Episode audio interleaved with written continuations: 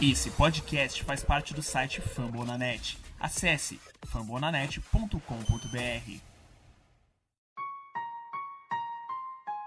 Recently inspired by the city I'm from and all that we've been through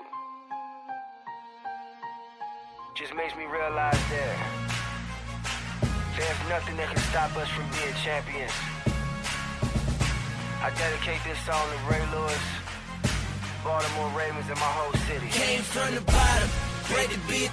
Fala galera ligada na Casa do Corvo, eu sou João Gabriel Gene, estamos aqui de volta para dar continuidade na nossa cobertura de, em preparação para o draft de 2022. Como vocês podem perceber, não temos nem o Giva nem o Cleverton aqui, assim como foi no último episódio, eu estou apenas na companhia de Manu Cardoso. Boa tarde, Gelli. Boa tarde ao nosso convidado também. Bom dia, boa tarde, boa noite a quem está nos ouvindo. E vamos dar continuidade agora falando um pouco mais sobre uma posição uh, que a gente uh, foi comentado bastante com os torcedores, então acho que vai estar tá mais familiarizado. É isso aí. No último episódio, então, a gente falou da classe de cornerbacks e falamos dos offensive tackles. E nessa, nesse novo episódio a gente vai discutir os pass rushers, né, os edge rushers, os jogadores de interior de linha defensiva e os tight ends, né, passar rapidinho por essa necessidade que é menor, mas que eu acredito que vai ter alguma escolha vindo. E aí, para discutir todas essas posições, os principais prospectos, a gente trouxe aqui o Felipe Vieira, lá do On The Clock, né, meu, meu companheiro de trabalho lá, então, Felipe, a casa é sua, muito bem-vindo e obrigado aqui pela participação. Fala, João, fala, Manu, fala pessoal aí que tá, que tá ouvindo a gente. Vamos aí, falar de draft é, é, sempre muito divertido. Então temos alguns prospectos interessantes aí, é uma escolha top 15 dos Ravens, que não é muito, muito o padrão de Baltimore Ravens nos últimos anos. Então deve vir coisa boa por aí.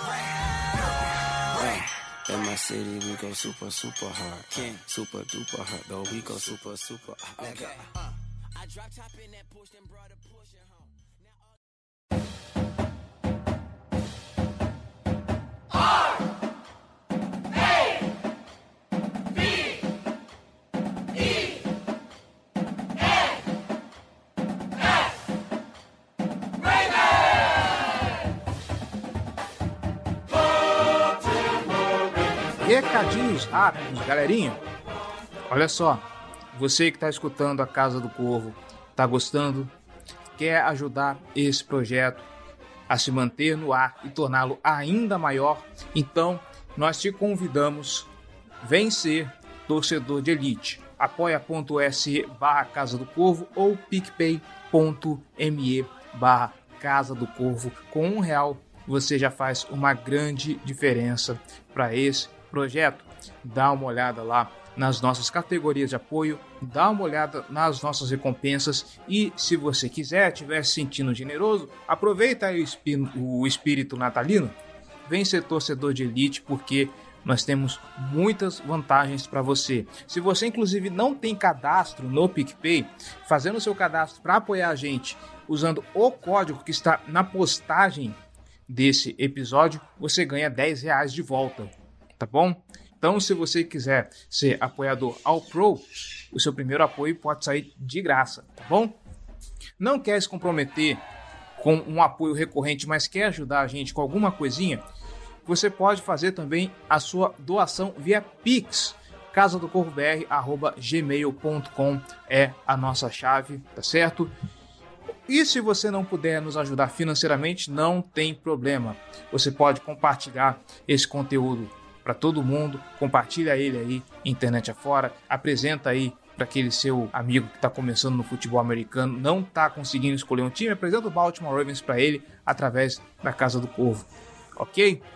Outra coisa, nós estamos em praticamente todas as plataformas de podcast, internet afora. Se você puder avaliar esse episódio, este podcast no geral, a Casa do Corvo no geral, a gente fica muito agradecido. O Spotify agora tem um esquema de avaliação, então deixa lá as suas estrelinhas honestas. Se você escuta pela plataforma da Apple, vai lá na loja da iTunes Store, procura a Casa do Corvo, deixe lá as suas estrelinhas, deixe a sua avaliação, porque fazendo isso tanto no Spotify quanto na iTunes Store, a gente consegue ter mais destaque, ter mais relevância dentro das plataformas e assim alcançar mais gente e aumentar essa audiência. Tá certo? Quer entrar em contato conosco? Nossas redes sociais, facebook.com.br Casa do Corvo BR, nosso Twitter e Instagram, arroba Casa do Corvo. Lembrando, nós também temos canal no YouTube, tá? Vídeo uma vez por semana, pelo menos, para fazer aquela opinião geral, ou então análise de jogada com o João Gabriel Gelli, youtube.com.br Casa do Corvo. E a gente está tentando também engrenar nossas lives, a live do highlight, para poder destrinchar o jogo da semana e poder ensinar quem está chegando aí um pouquinho mais sobre NFL, twitch.tv barra Casa do Corvo. Lembrando também, nossa comunidade no Discord, eu não posso esquecer disso, senão o editor me mata. Quer acompanhar os jogos todo domingo, junto da torcida, comentar, debater, abre o microfone e começa a cornetar e tudo mais, quer assistir o jogo junto com a gente? Cola lá no nosso servidor do Discord, procura pela Casa do Corvo ou clica no link do nosso servidor que está colocado aqui no post desse episódio, tá bom? Tem Watch Party, tem pós-jogo, tem bate-papo, tem coisas muito legais, tem feeds de notícias para você ficar por dentro de tudo que acontece. Então é só vantagens você fazer parte dessa comunidade, tá bom? E se você também quiser comentar alguma coisa sobre esse episódio, cola lá em fambonanet.com.br barra Casa do Corvo BR, procura esse episódio e vai lá na caixa de comentários, vamos bater um papo legal sobre isso aqui, tá bom? fambonanet.com.br, o maior portal de podcast das ligas de esporte dos Estados Unidos tem podcast a dar com pau nesse negócio. Sobre NFL, sobre MLB, sobre NHL, sobre NBA, enfim, não só falando das ligas, mas também das franquias dessas ligas. Então, cara, se você tá aqui, mas sei lá, não gosta de NFL ou não é torcedor do Baltimore Ravens, aliás, mesmo se você não for torcedor, muito bem-vindo, tá? Mas dá uma olhada lá no catálogo de podcasts do site, porque quase certeza que vai ter um podcast para o seu esporte favorito, para sua liga favorita, pro seu time favorito, tá bom? E já que você está no Fambonanet, passa aqui, dá uma visita pra gente e deixa o seu comentário, tá bom? E já falei demais, vamos pra pauta.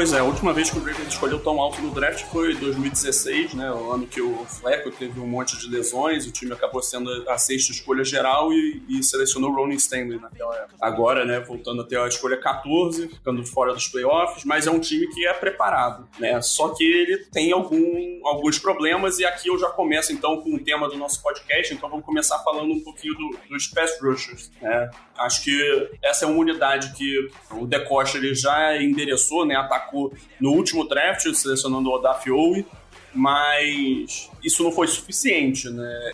É um, é um grupo que tem como os nomes atualmente no elenco o Owe, o Tyus Bowser, o Dalen Reis, que foi escolhido no, no, dia 3 no ano passado, e o Jalen Ferguson, que foi uma escolha de terceira rodada, já tem acho quatro, quatro anos e, e ainda não provou nada. Então, Manu, o que, que você acha que o Ravens deve fazer em relação à estratégia nesse draft para pass rushers? Você acha que vai investir escolhas altas? Quantos pass rushers você acha que o Ravens vai selecionar? Olha, eu acredito que se estiver disponível algum jogador que agrade bastante o, o Ravens, vai escolher na 14.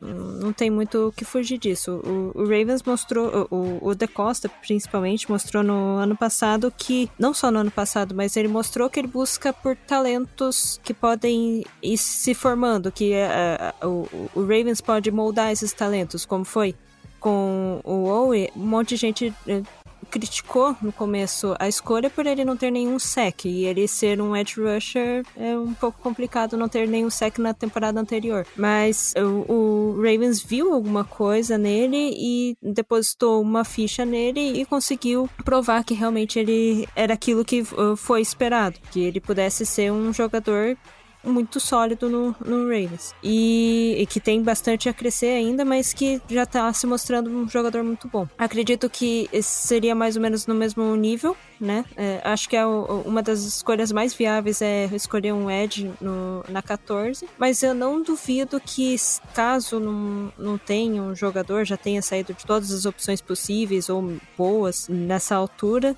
é, ele não faça um, um é trade down, né, que vai para trás no, no draft. Que eu até eu tinha visto até um tweet do Ken eh, McCusick, ele comentando assim por alto que poderia acontecer uma, uma troca com o Lions, já que eles têm duas escolhas nessa, nessa, nessa primeira rodada. E que eu até achei interessante, porque poderia o, o Ravens trocar e jogando mais para trás, conseguiria pegar um jogador um pouquinho menos valioso, mas também é, ainda assim é, pegando o, a, sua, a, a, sua necessidade, né? Por exemplo, um Odiabo, que é o que é acho que até o que mais ca caberia no Ravens, mas uma escolha não muito cedo, é, é, né? Não muito não muito alta para ele, seria um pouquinho mais é, é, tardia, o que valeria um pouco menos. Então, nessa, nesse tweet ele fala sobre trocar, inclusive, é a 32 e a 34, e então daria até um, um, duas escolhas que seriam muito próximas para o Ravens e isso poderia uh, facilitar para dar mais opções. Eu acho que não vai fugir muito de um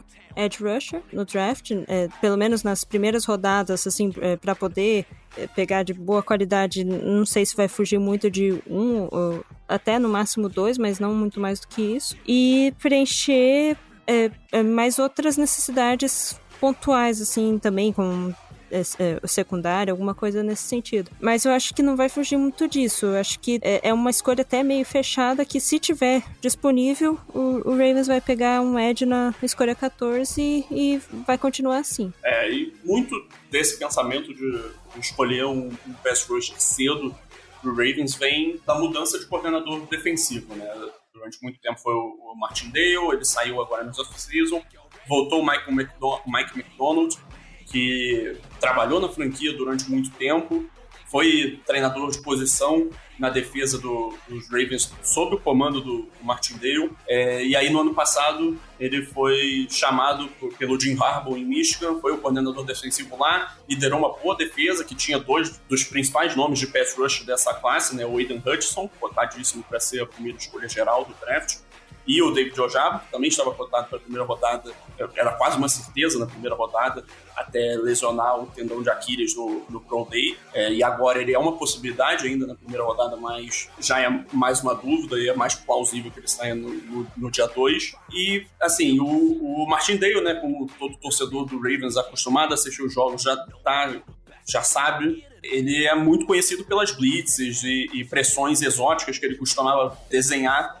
para gerar pressão e não dar tanta prioridade para ter um pass rusher é, de altíssimo nível, que vai ser o cara que vai ser colocado em uma ilha contra um, um offensive tackle e ser responsável por gerar pressão, um cara que vai, ser, vai ter explosão para ganhar contornando o arco, né, por cima do, do offensive tackle. E o McDonald, a expectativa é que ele dê um passo atrás em relação a isso essa característica que o Martindale tinha, né? E aí passa-se ter um, um pouco mais de ênfase na posição de pass rusher, né? Algo que o elenco do Ravens precisa, né? Eu citei ali os nomes, são dois nomes no Reis e no, no Ferguson que são caras no máximo de rotação, que na maior parte das vezes vão ser especialistas, não, não devem ser grande parte do, do esquema de, de para partidas, enquanto o Odafiou e, e o Tyus Bowser fizeram cirurgias durante a off-season, então são caras que, assim, por mais que a gente saiba que são bons jogadores,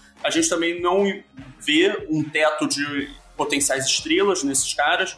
O, o mostrou um bom ano de calor, e o, o, Bowser, apesar de ter sido o cara que mais teve sexo no, no Ravens no ano passado, ele rompeu o tendão de Aquiles no último jogo da temporada, então ele possivelmente vai perder os jogos da, da, da, temporada de 2022. E ele é um cara que ele é mais conhecido pela versatilidade, por ser um dos melhores jogadores dessa função, quando ele tem que descer para cobertura. Então, assim, ter mais opções, eu acho que é algo fundamental. e Eu acho que é algo que o Depocha vai priorizar nesse, nesse draft.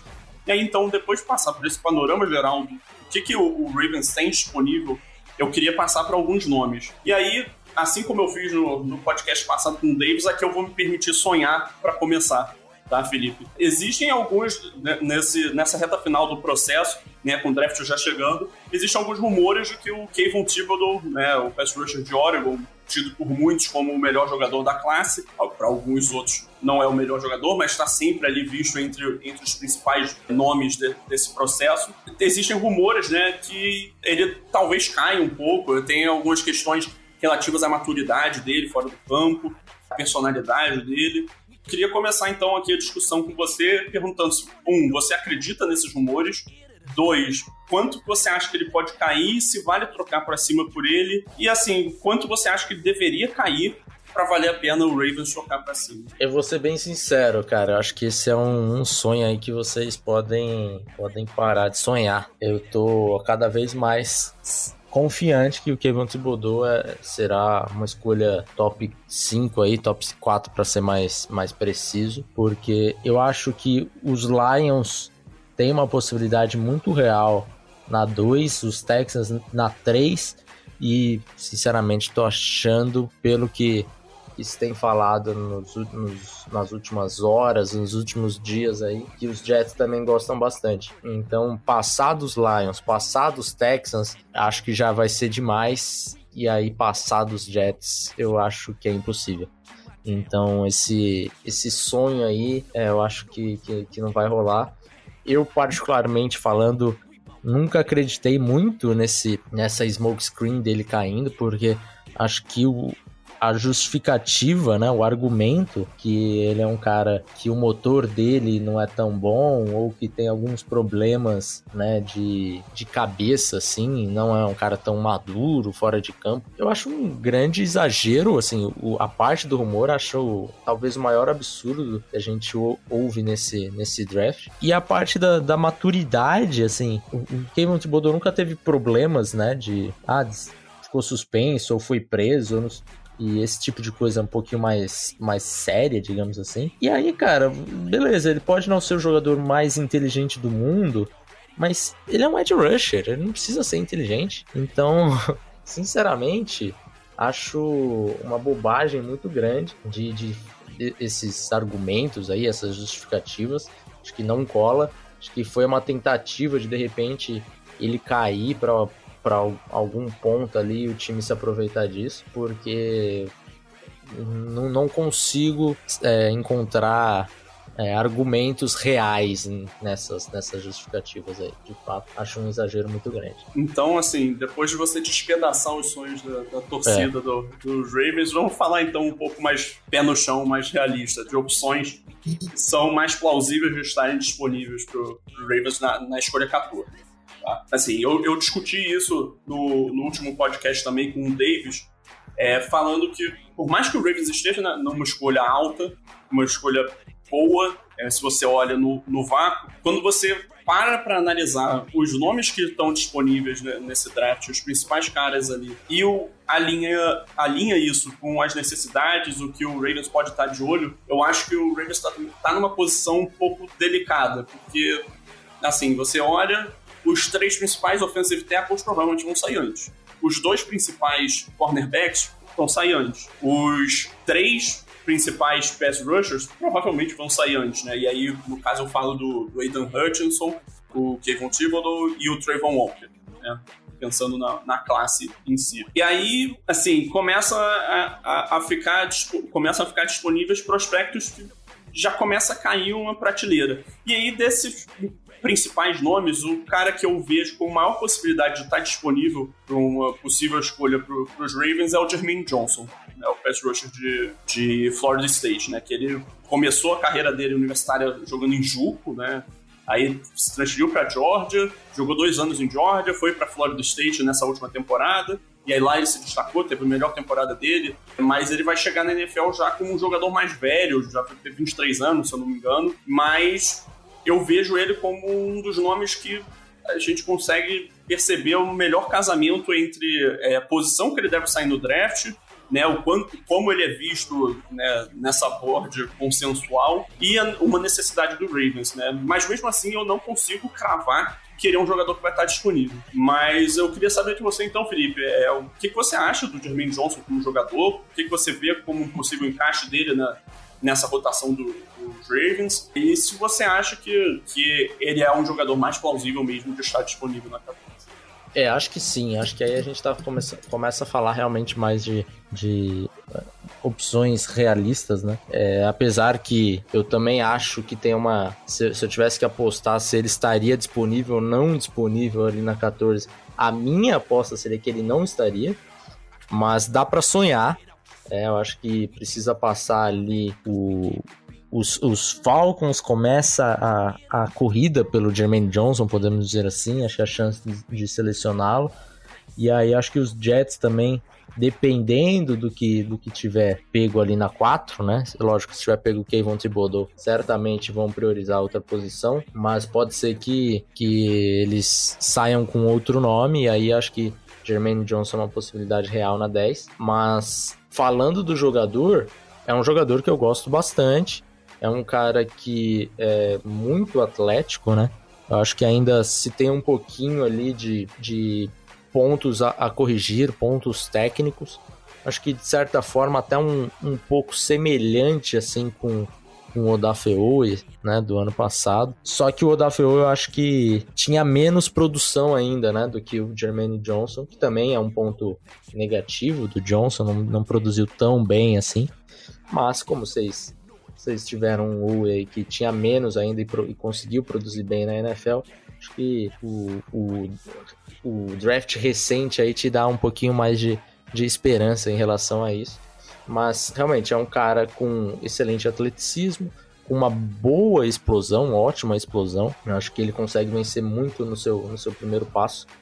E aí acho que tá a sua, sua grande força, né? Então eu tenho, tenho na minha cabeça que Jermaine Johnson, se estiver disponível ali na 14, ele é a escolha dos, dos Ravens. Posso estar equivocado, mas acho que é, que é isso que, que se passa aí na cabeça do, do De Costa. É, e aí depois disso, assim, se a gente está falando de primeira rodada, é, acredito que não depois do Jermaine Johnson existe um, uma certa queda de, de, meio que monta ali uma prateleira, né? É, e depois dele ah, começam a aparecer outros nomes, mas já num patamar abaixo. Um desses nomes é um que tem aparecido bastante em mocks, né, pro, pro Ravens, é o George Karlaftis, pass rusher de Purdue. Ele, assim como foi o caso lá no, no podcast anterior falando sobre o Trevor Penny, ele é um jogador que tem aparecido bastante sendo a escolha 14, quando analistas resolvem prever o que, que o Ravens vai fazer, mas é uma escolha que eu não tenho muito apego a se ela for feita, sabe? Eu, não, não sei se seria a minha opção preferida. É, por mais que o Karlaftis seja um jogador atlético, eu acho que ele é um jogador de, que tem um piso bom. É não, não vejo ele chegando da NFL sendo um bust, mas eu também não consigo enxergar ele, ele sendo uma estrela na NFL e elevando um patamar de uma unidade de pass rush que, vamos ser sinceros, é basicamente o que o Ravens precisa. Né? Ele é um cara que é muito mais vitorioso na carreira dele por conta da, da força de jogo dele, da capacidade de bull rush, do que por um bend. E o bend né, é, é o, o traço mais, mais valioso que existe no, num pass rush. É, por, é normalmente se paga por bend né, no, no, no, mercado. Então, assim, eu acho que o Karlaftis ele perde um pouco do valor como escolha premium nesse sentido. Mas você discorda, você concorda com, com esse parecer, Felipe? Ou você vê algum potencial maior para ele evoluir, que ele tem um teto maior do que eu acabei de descrever, e você acha que ele vale essa escolha no A14 ou você acha que seria um reach nesse caso? Eu tô com você, cara. Eu acho que ali na, na 14 é um, um pouquinho demais para ele. É, não acho que seria um reach é, absurdo, que a gente, ah, meu Deus, ó, que escolha ruim ali do, dos Ravens, mas acho que você pode fazer melhor aí com uma escolha top 15. Acho que esse problema do Bend realmente o que faz com que o seu potencial não seja tão alto, né? mas também ele tem, tem ótima explosão, tem um atleticismo interessante.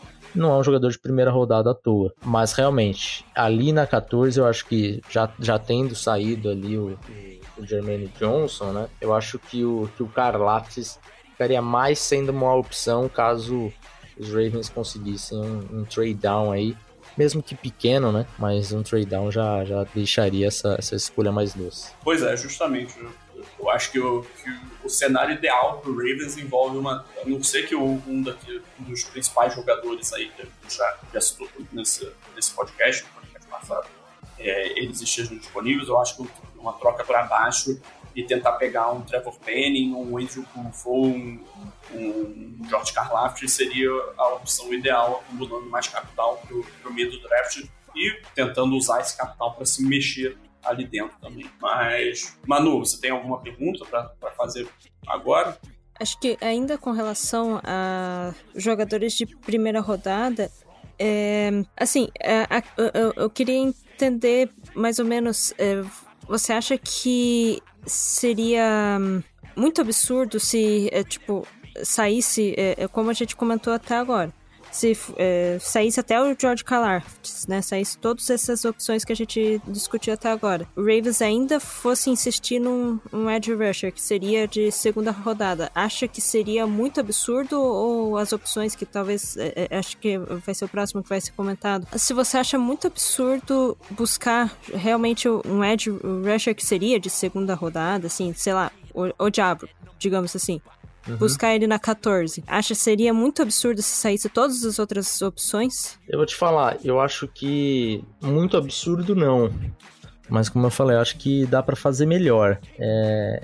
O Odiabo, por exemplo, é um jogador que eu tinha ele é, mais alto do que o, o né? O, o, grande problema do Diabo é a lesão, e daí ele, ele, vai cair mais no draft por conta disso. Talvez nem, nem jogue tanto na, na, na primeira temporada talvez nem jogue. Então, eu acho que é, é pagar demais pelo desespero, sabe?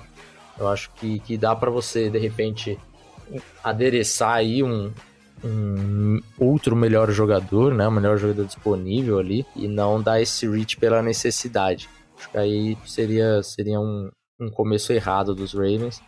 E por, até porque a gente tem uma, uma, um leque de opções ali no, no dia 2 de, de Edge Rushers que são bem interessantes também. Então, de repente, você pega alguma outra necessidade que algum outro jogador, caso já tenham saído esses, esses nomes principais, e resolve o problema de Edge no dia 2. Eu acho uma, uma saída mais, mais justificável.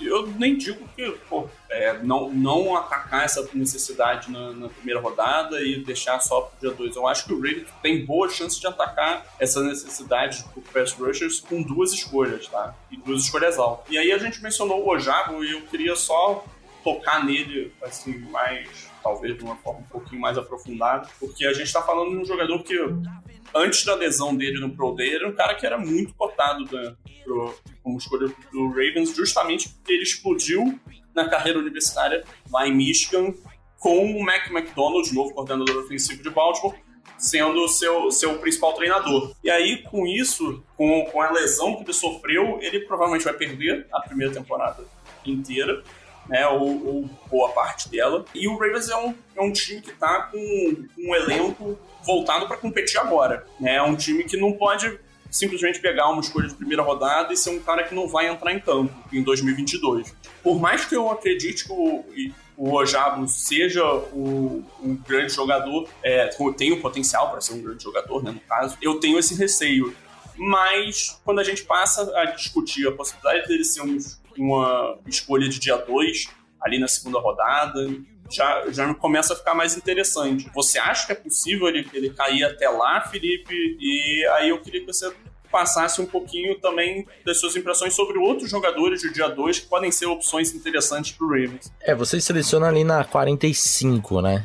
É, no, na, segunda rodada. Eu acho que tem chance dele cair, não sei se para 45, mas é para segunda rodada e de repente ali no top 40. É, vamos lembrar que a lesão que o Diabo sofreu foi uma, a mesma lesão que o Sidney Jones sofreu, que ele também, também no Pro Day. Então são, são casos semelhantes. É lógico que eu, eu acho que o Diabo tinha um pouquinho mais de draft stock do que tinha o Sidney Jones, até pela, pela posição, né? Mas o Sidney Jones era um cornerback é, meio que garantia de primeira rodada e ele caiu para 43.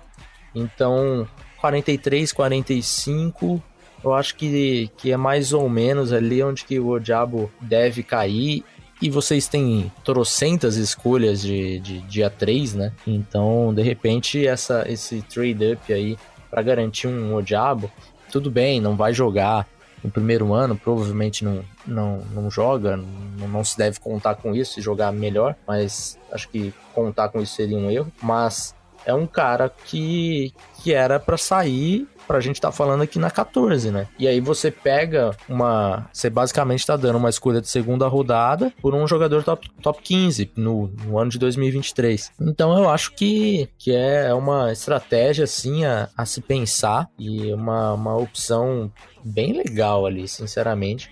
Acho que daí vocês podem até está falando aqui de de repente pegar dois edges, né, em escolhas altas. É, de repente pegar o Diabo e você, mesmo tendo pego um Jermaine Johnson, em 2023 você tem um, um trio aí que acho que vai ser poucos times na, na liga que, que terão esse, esse privilégio, né? Um Diabo, de repente um Jermaine Johnson ou da vai ficar bem interessante. E aí no dia no dia 2, nós temos já outros nomes, né? Temos um, um Boyemaf, por exemplo, de, de Minnesota, que é um cara também que tem um atleticismo é, espetacular. E aí ele tem um, um problema que eu acho que é a sua idade, né? Já é um cara mais velho, já vai ter 20, 23 anos para fazer 24, então não é um, um jogador que, que você espera que tenha tantas coisas técnicas a resolver ainda, como é o caso do Maf, mas ele tem um atleticismo é, de outro mundo, assim, é um freak mesmo. Então é uma opção também muito interessante ali na, na 45, seria o, o nome que mais me agradaria ali sair na, na segunda rodada. Mas também temos alguns outros nomes aí que você quiser falar de alguns, a gente, a gente toca em frente. É, não, assim, por exemplo, um cara que eu assisti, que eu vejo é, gente falando também é, nessa faixa, por conta da, da escolha 50, talvez até um pouco antes, é o Arnold Ebikeri, de, de Penn State. É, é um cara que tem um uso das mãos muito bom, ele é um cara é, que é, tem um bom atleticismo, mas que ainda tem alguns pontos a refinar no jogo dele. E aí, como você enxerga ele como possibilidade. Também tem jogadores como Ken Thomas, o Kingsley Anabilari de, de South Carolina. São, são jogadores que devem sair ali por essa faixa do P2 que podem surgir como opções. Aí a gente tem outros jogadores, né? Por exemplo, o Arnold Ebiketi, Ebiketie, né? Depende aí de, de, de, de como você se pronuncia, confesso que, que não, não, sei a pronúncia correta do nome do Arnold, mas é, é, um edge rusher que eu gosto mais do que mais do que o Davis, por exemplo. Tivemos inclusive uma, uma briga ali com né, uma discussão em relação a esse nome quando a gente estava fazendo o guia. Eu acho ele um cara que tem ali o seu um, um bem de é, acima da média em comparação com, com outros jogadores que a gente estava citando aqui. É, é, um cara também que o atleticismo é, é bom, não é tão bom quanto de Boemaf, quanto de Jermaine Johnson, de David Ojabo, mas também tá, tá no aspecto ali no, acima da média. Mas eu não sei aonde que, que, que ele vai sair, sinceramente. É, nesse, nesse ponto começa a se falar muito de um hype maior aí com ele. E de repente é, os Ravens têm que pegar realmente com a, com a pique 45 ali, se for o caso. Acho difícil que, que ele sobre depois disso, assim, né, pra, pra pegar depois, porque o hype dele tá, tá bem crescente aí nos últimos dias. Então a gente sabe que quando vai chegando próximo do draft e os, e os hypes de alguns jogadores começam a crescer é porque começa a ouvir coisas mais fortes ali de realmente dos tomadores de decisão. Então acho que ele, se for para pegar, tem que pegar na 45. E aí a gente tem o, o Cameron Thomas, que daí eu acho que é um outro tipo de, de jogador. É um cara que talvez ele não, não seja aquele edge rusher com, com o bend clássico, a explosão é, que você espera um cara com uma, um, um, duplo dígito de sexo e tal. Mas ele é um cara que, que consegue é, setar bem ali o, o, jogo, o jogo terrestre. É, e, e, ele vai ter uma, um, um alinhamento ali um pouco mais. É, menos agressivo, digamos assim. Né? Então, não, talvez não produza tanto ali no, no pass rush, mas é um cara que, que vai fazer o serviço dele bem feito.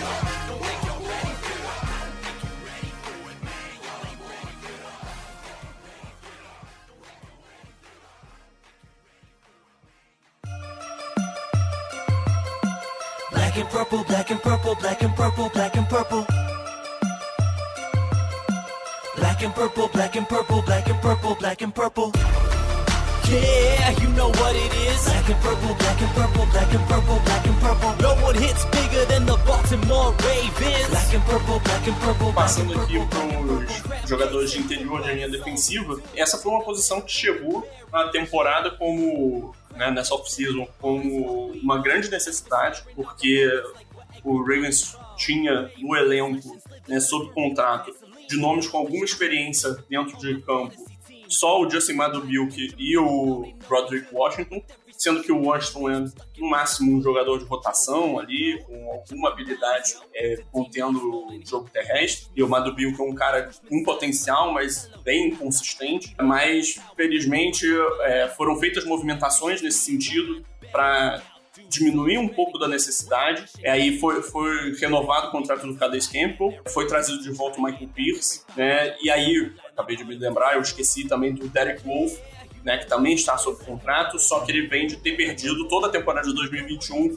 por um problema de lesão. É, e é um cara que tem todo esse histórico também de, de, de problemas físicos. Né? Então, assim, é um grupo envelhecido, é um grupo que ele parece pronto para jogar em 2021, a rotação parece. Em 2022, desculpa, a rotação parece definida, mas eu não acho que é, todas essas contratações sejam impeditivos para que o Ravens busque alguma opção dessa posição, pensando no, no, futuro da renovação desse elenco, já que é um grupo mais envelhecido. Você concorda, Manu? Você acha que o, que o Ravens vai buscar jogadores dessa posição? Eu concordo totalmente contigo. Acho que é, é, basicamente isso mesmo. O, o Ravens está com bastante talento ali no, no interior da linha, mas é, como você falou, um talento muito velho.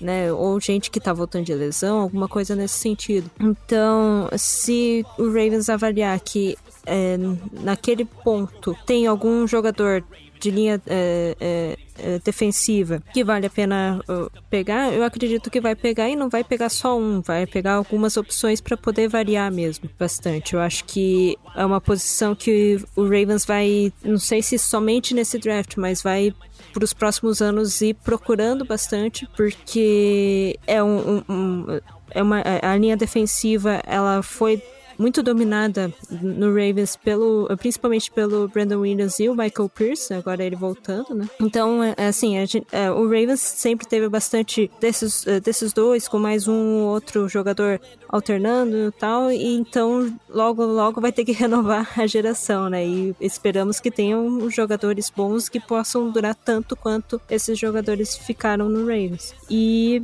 uh, o Felipe vai uh, falar bastante sobre isso, acredito que tenham até algumas escolhas bem interessantes, assim, pro, pro Ravens buscar. No, agora, no, talvez no, na 14, talvez subir um pouco para pegar alguém, isso vai ser discutido. Mas eu concordo completamente. Acho que eh, se não for eh, possível, é, é, para mim a ordem seria é basicamente isso. Se não for possível pegar um Ed vai ser um, um jogador de linha é, defensiva e depois um cornerback, alguma outra uh, posição. É, pois é, então, sim, não é uma necessidade urgente, mas é uma necessidade principalmente pensando na continuidade do elenco no, no médio prazo. E aí, se a gente está falando da escolha 14, eu imagino que só existe uma opção que é plausível de é, ser selecionada com, com tamanho capital de draft nessa classe de, de interior de linha defensiva, que é o Jordan Davis, né, que teve simplesmente um dos melhores testes, testes atléticos da história do Combine né, nessa, nessa última edição, uma máquina atlética, só que ele em campo, ele, a, apesar de mostrar uma ótima capacidade contra corrida, ele tem limitação no pass rush. Isso me faz ter um pé atrás com selecionar um jogador como ele, com uma escolha, porra, a escolha mais alta do Ravens no draft desde 2014. Mas, apesar de eu dizer isso, como a minha opinião pessoal, eu também tenho a impressão de que internamente uh, o front office do Ravens ama o Jordan Davis, tá? Eu tenho essa impressão, eu acho que eles vão enxergar ele como um jogador extremamente atlético e que eles vão ser capazes de moldar para usar esse atleticismo como forma de, de melhorar também no pass rush. Mas, assim, nesse momento eu vejo ele como uma escolha que seria segura, um cara que eu acho que pode ter um teto interessante, mas que não é um cara que honestamente me empolga. Felipe, eu tô errado? Ou você acha que, o, que a projeção do Jordan Davis está bem por aí? Eu acho que eu gosto do Jordan Davis um pouquinho mais. É, ali na, na 14 eu, eu acho que estaria bem justo ali pelo, pelo que, que é o prospecto. Costumo comparar ele dos últimos anos ali que a gente tem, tinha visto ali alguns defensive tackles saindo né, mais cedo. Por exemplo, Derek Brown saiu no top 10 e eu acho o Jordan Davis um, um prospecto com um potencial maior do que o Derek Brown. Então, ali para sair na 14, eu acho que tá, tá bem justo. É um, um jogador, como você falou, tem sim problemas com a sua, com a sua limitação ali de, de, de, de produção, mas é um cara que, que o atleticismo dele é, é histórico, né? A gente que tá falando de o, o melhor teste físico de um, de um defensive tackle na história, no combine. Então, eu acho que é um jogador que, que dá para que dá para você selecionar ali na 14 e sair satisfeito. Se caso não, não tenha ali um, um Jermaine Johnson disponível.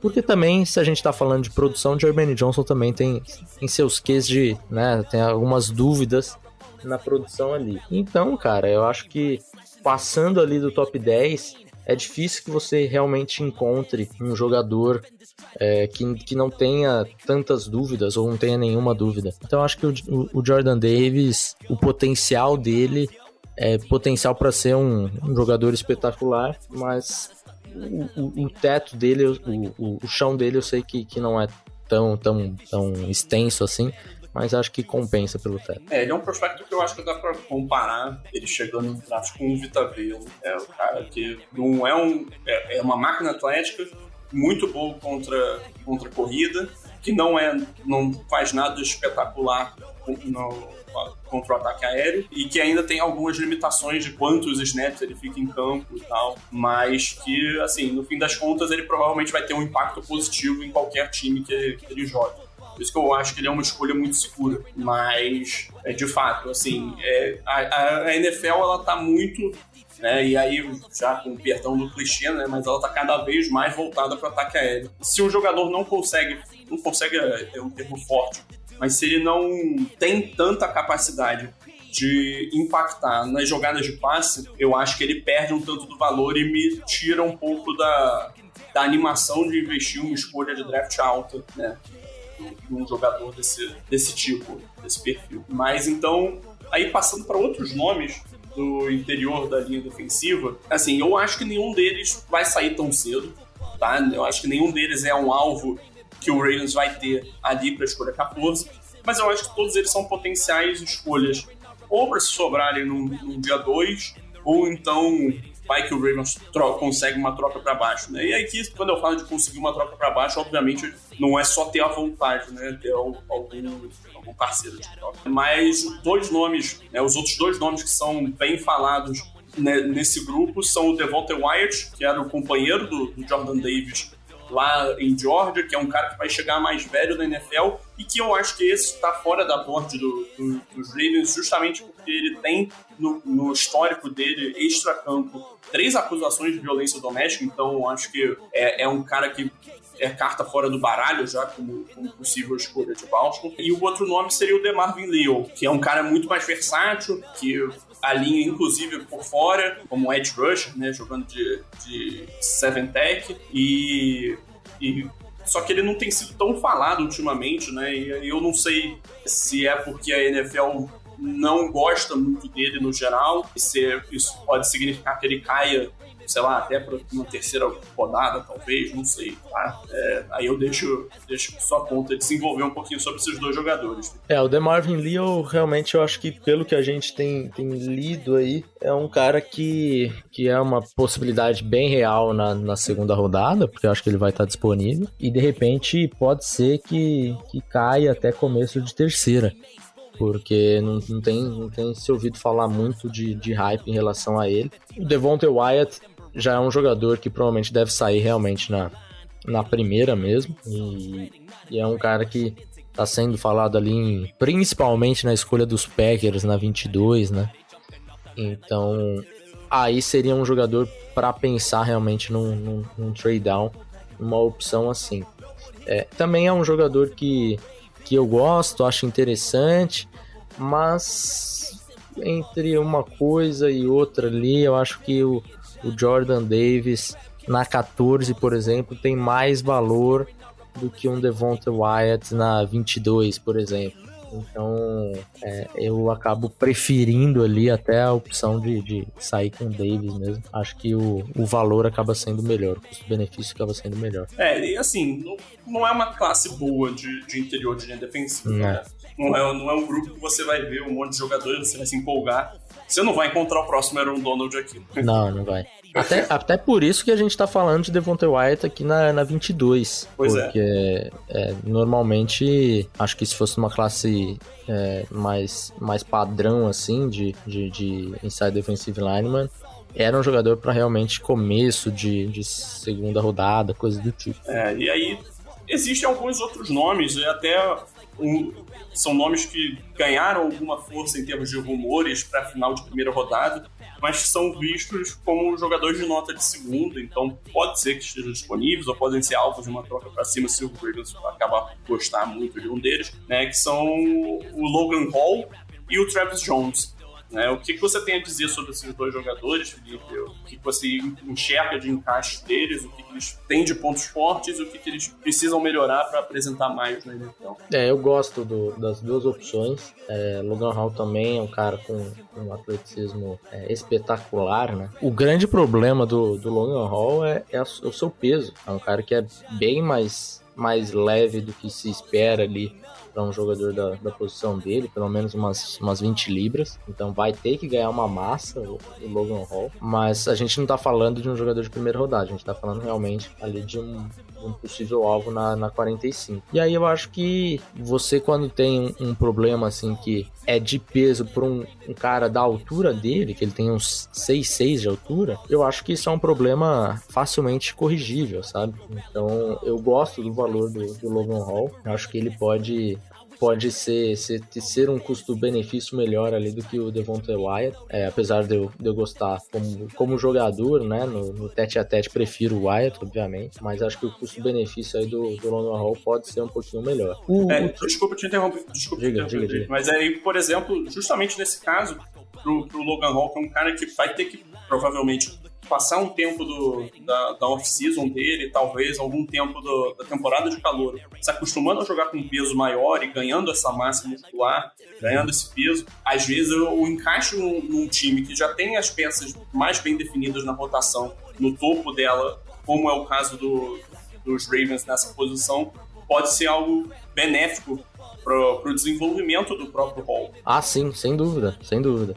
Né? É um cara que ele vai talvez precisar um pouquinho de tempo aí para se, se estabelecer de fato. Tem uma outra opção que é o, o, o, Travis Jones, né? Que você chegou a comentar de Yukon. Esse já é um jogador que, que não terá esse problema de peso, né? Já, já vem mais preparado em relação a isso mas acho também que o seu, seu teto é um pouquinho abaixo do, do Logan Hall. Prefiro o Hall ao, ao Travis Jones, mas gosto também, gosto bastante do, do Travis Jones.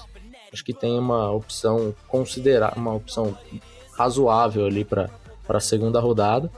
E sendo bem sincero, eu acho que depois disso o nível cai assim de uma forma bem abrupta. Então podemos dizer que se passar ali um, um Travis Jones eu acho bem, bem difícil que, que vá conseguir achar valores né, em, em dia 3, por exemplo. Acho que, que não, não vai ser o caso. Bom, então acho que a gente pode passar aqui para a última posição que a gente tinha separado para discutir nesse podcast e nessa cobertura pré-draft, né, que seria os Tyrants. Então, Manu, se você quiser começando, passar um pouquinho do panorama geral da, dessa posição no elenco atual, em qual faixa você acha que o Ravens pode atuar para para buscar um, um Tyrande jovem nesse draft? E quais seriam as características que você imagina tendo esse Tyrande? Eu acredito que, assim, o Ravens, eles têm, é claro, o Mark Andrews, que é um, um baita, um Tyrande que ele peca um pouco na questão de bloqueio, agora ele tá melhorando bastante, mas ainda não é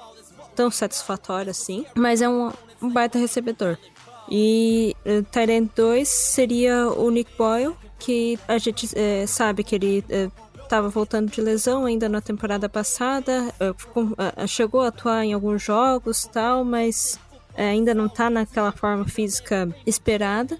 E ele já está mais tempo no, um pouquinho mais tempo de, no Ravens, então já está é, é, que eu, eu, sempre ouço até vocês mesmos dizendo que Tyrande tem um, uma idade um pouquinho mais é, curta assim de, de atuação na NFL justamente porque precisa executar muito mais funções do que um recebedor costuma a, a executar. Então, a idade pesa um pouquinho também, mas ele é um, um, jogador um pouquinho mais completo do que o, o na parte de bloqueio principalmente, é, deixa, deixa a desejar em, sim, é, em relação ao Andrews na questão de recepção. Eu acredito que ter, é, um, um Tyrande 3 a gente não tenha um definido. Foi até é, buscar um, é, um do Jaguars, que ele até atuou mais ou menos assim no, durante a temporada, mas não, não tem um, um, fixo. Desde, desde a saída do Hurst, não tem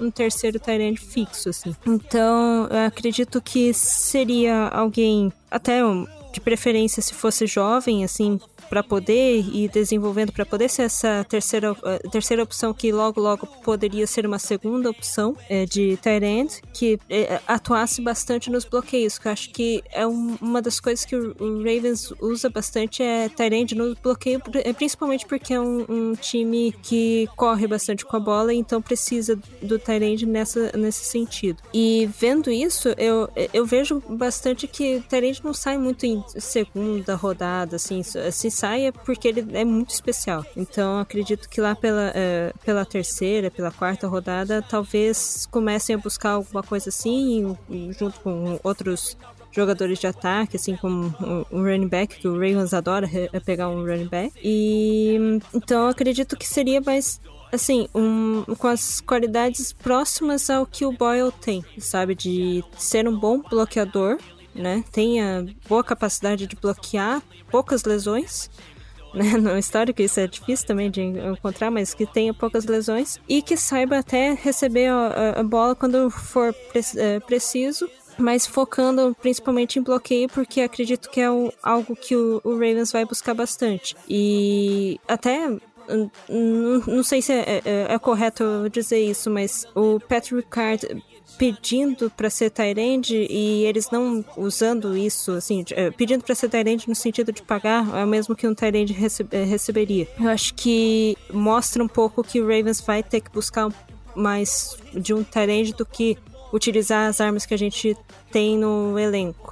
Né, buscar alguém fora, no sentido no draft mesmo, não buscar um, um mais um jogador que nem fez com, com o jogador do Jaguars. E, e eu, eu, eu, acredito. O jogador do Jaguars. Isso, obrigada. então, então é isso, assim, é basicamente buscar alguém mais para rodadas finais, porque o Ravens tem 10 escolhas no total, então uma delas vai sair pelo menos um tight end e, eu aposto que uma vai sair running back também. É, é, é, isso que eu ia falar. Eu, assim, o Ravens tendo cinco escolhas de quarta rodada, eu ficaria muito, muito surpreso se um deles não fosse um tight end. Assim, eu separei aqui três nomes para a gente discutir, os três tendo algumas características diferentes, tá? Porque eu vou ser bem sincero, eu não sei exatamente o que o Ravens vai buscar nessa posição. Porque tem a questão da lesão do, do Nick Boyle, que é um, dos melhores bloqueadores na posição, mas que pô, ele sofreu uma lesão muito séria em 2020, praticamente não jogou em 2021, né? Ele voltou bem aos poucos, sem participar tanto. E o Ravens é um time que adora jogar em pacote 12, né? Com dois Tyrants, então. Então, cara, ter um, um cara que, um, um, jogador nessa posição, que consiga bloquear em um nível decente, que tem alguma habilidade como recebedor, né, que mescle um pouco melhor a habilidade que o, que o Andrews tem, que é como recebedor, né, inegável que ele é um dos cinco melhores tight da NFL, talvez melhor no seu ranking, e as, as habilidades do Nick Boyle como um dos melhores bloqueadores da posição da NFL, né, Assim, obviamente eu não tô falando que eu quero um cara que seja bom como os dois nas duas funções, mas eu acho que o Ravens tem que buscar alguém mais bem distribuído né, nas suas valências. E aí, se eu penso nessa classe horrorosa de Tyrandos desse draft, eu não consigo pensar em um nome que me agrade mais nesse sentido, com um capital de draft é, que seja compatível com uma escolha ali de quarta rodada, mais final dela, que seria o Isaiah Likely, de Coastal Carolina. Felipe, você gosta do Likely? Você vê essas características que eu acabei de, de é, explanar nele? E você acha que ele é um cara que tem potencial para ser um jogador pelo menos relevante com algum sucesso na NFL, embora nunca seja um jogador de destaque? Acho que sim, cara. Acho que sim. A gente tem poucas opções, né, para para essa classe, mas pensando no que vocês precisam, eu acho que essa classe é o ideal, para falar a verdade, né? Porque a gente não tem jogadores ali de, de topo de draft, não tem Kyle Pitts nem, nem, nem próximo disso, mas a gente tem. Uh, acho que é até uma classe profunda, assim, ali em terceira e quarta rodada. Mas aí a Likely, hoje ele tá, tá sendo falado mais ali em terceira, né? Ah, eu não sei se, se vocês estariam dispostos a, a investir uma das, das terceiras, né? No, no Likely, mas talvez ele seja realmente a melhor opção aí de, de valor, um jogador que, que consegue produzir, especialmente depois da, da recepção. É um cara que tem um, um bloqueio que não vai ser o melhor bloqueador da liga, longe disso, mas é sólido o suficiente para estar em campo. Tem também um bom route run, então, de certa forma, ali ele é um, um tight completinho de um nível é, abaixo, né? Então acho que o Likely é sim a, talvez a melhor opção aí. Só não sei se vocês vão, vão estar afim aí de gastar uma terceira rodada nele, né? É, eu, eu acho que o teste atlético dele não foi nada inspirador. Pode fazer com que ele caia ali no começo da terceira rodada. O que pode fazer com que ele tenha mais valor é o fato da classe ser muito fraca e terem é. times que vão ter necessidade e vão acabar jogando isso para o valor dele um pouco para cima. Sim. Mas assim, um cara que aí eu tenho outros dois jogadores, né? Um deles que é, eu acho que é o jogador mais empolgante desse grupo, que é o Greg Dulcich de UCLA. Só que o Dulcich é um cara que é aquele move tight end, né? Ele é basicamente o mesmo molde do, do Mark Andrews, com menos capacidade de bloquear. Uhum. Mas é um cara muito, muito atlético, que precisa evoluir nos, nos bloqueios. Ele é praticamente um wide receiver é, mais pesado, que eu acho que ele tem valor é, atacando as sims, que é um, um dos, uma das melhores habilidades do Lamar, inclusive, atacar o meio de campo, e, e inclusive em profundidade. Essa conexão dele com o Andrews pode ser replicada com um jogador como o Greg Dulcich, mas eu acho que o Dulcich é um cara que vai sair mais cedo, justamente pelo, pelo valor atlético que ele tem, a capacidade dele impactar como recebedor, por mais que ele seja um jogador que ainda tem muito a se desenvolver. É, exato. O Dulcich é um outro perfil aí, né, cara? Eu acho que o Dulcich é exatamente isso que você falou. Ele tem um, um bom atleticismo, não acho que seja um atleticismo de elite, é, mas é um bom atleticismo que vai conseguir te, te ajudar aí mais no jogo aéreo do que, do que na, nos bloqueios. E aí, pensando nessa, nessa necessidade aí de adicionar um, um pouco mais de, de força nesses bloqueios, eu não sei se o Dulcet seja é, será a melhor opção a ser considerado, dependendo da onde cair, né? Cair ele pra quarta rodada, acho que aí, aí ok, aí vale, vale bastante. Mas antes disso, acho que, acho que os Ravens não, não vão estar tá pensando muito nele, não. É, e aí falando de jogadores que, com ampla experiência como bloqueador, eu, o último nome que eu ia trazer era o Jelani Woods né, de Virginia, que ele era quarterback no high school, ele ganhou peso quando chegou em Oklahoma State, né, que foi para onde ele foi no começo da carreira universitária. E aí, nesse processo, ele, ele atuou como, como tight quase que exclusivamente como bloqueador durante três anos né, em Oklahoma State. E aí, para 2021, ele se transferiu para Virgínia e lá ele recebeu um pouco mais de oportunidade como, como recebedor. É um cara extremamente cru, mas muito atlético. O RAIS dele foi de 9,97 pós-combine. Se você pega os resultados do Pro Day, ele chegou até nota 10.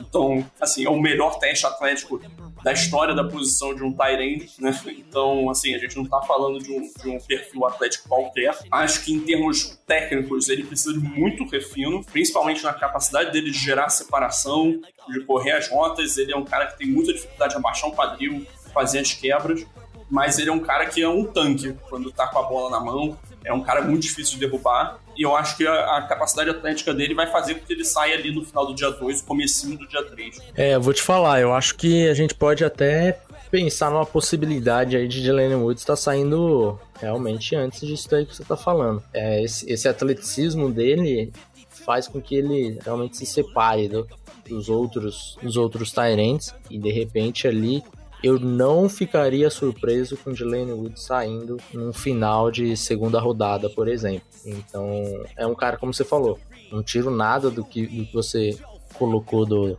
do Woods, é, mas esse atleticismo aí dele talvez seja o suficiente numa classe é, bem inferior para ele ser, ser, de repente, segundo Tyrande aí a ser escolhido na, na classe. É, não, pois é. Quando você tá numa classe ruim, você tem um jogador com um, uma valência tão elite como, como é o atleticismo do, do isso faz com que é, você, com que esse jogador ganhe muito valor. E aí, só, só para complementar, um cara que é muito falado em, em, em, conjunto, né? O nome dele é muito associado a, ao Ravens é o Tigozen Okonko, né? O Tyrant de Maryland simplesmente porque ele é de Maryland, porque ele é um jogador que faz parte, é, joga uma, uma posição joga uma posição que é, é visto como uma necessidade. É um cara que provavelmente vai estar disponível ali no começo do dia 3, esse eu acho que não, não, não vai sair antes. Mas ele teve um, um bom desempenho no, no, tiro de 40 jardas no Combine, foi um dos mais rápidos, na, na posição. Mas assim, ele, o tape dele ele não mostra absolutamente nada que faça você parar e pensar, caramba, que jogador empolgante, o Ravens precisa ter. Acho que a conexão tá única simplesmente pelo fato dele ter tido esse bom desempenho no tiro de 40 já e por ele tá, ter ido para a universidade ali em Maryland, único exclusivamente. É, é um cara que até vai ajudar bastante aí no, no bloqueio, mas é só isso, né? Só isso. Vai entregar muito mais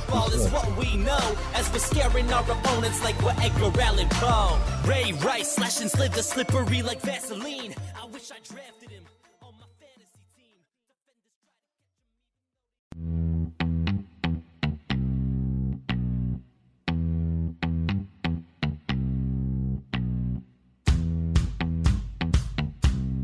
Bom, então acho que a gente passa a régua aqui na, na, nossa cobertura do draft.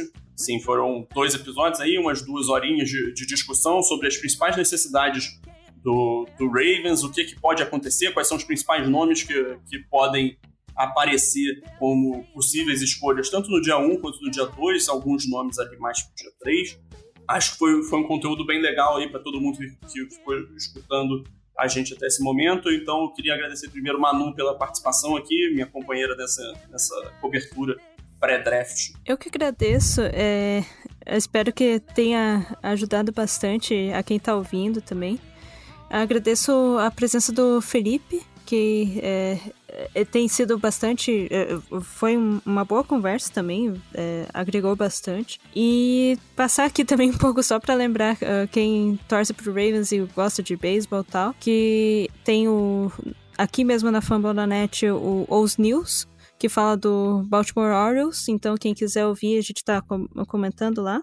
E é isso, agora esperar ver o que, que o, o Ravens vai eh, selecionar na escolha 14 e na, nas outras escolhas também. É isso, Manu, muito obrigado por mais uma participação aqui com a gente. É, e eu faço das suas palavras as minhas também, eu agradeço muito a participação do Felipe, mais uma participação dele, ele já esteve aqui em outras edições para falar também sobre draft em, em anos anteriores, né? E aqui não, não ser diferente.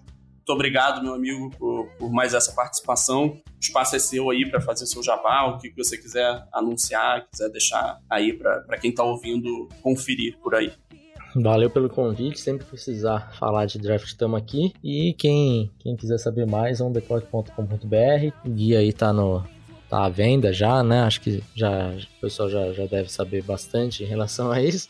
Mas guia tá à venda aí, R$ 34,90, 200 prospectos analisados, com revisão aqui do maravilhoso João Gelli, não sei se você conhece, ajudou bastante aí no, no processo de fabricação desse guia e tem um, uma cota importantíssima aqui nesse, nesse trabalho que fizemos com, com, com tanto carinho, Davis, Rafão e eu. Então é isso, acho que encerramos por aqui, voltamos depois do draft para mais um episódio, dessa vez para para discutir, repercutir todas as escolhas que o Baltimore Ravens tiver feito, analisar, criticar, comemorar, esperemos bastante. Então é isso, muito obrigado a todo mundo que ficou até aqui acompanhando. Um abraço, tchau, tchau e até a próxima.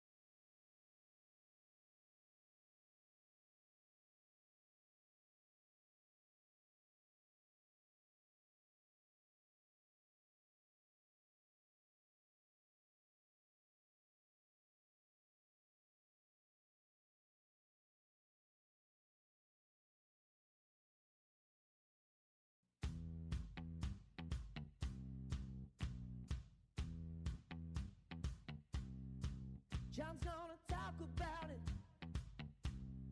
Every big brother's got a story to tell. Jim's gonna cry about it.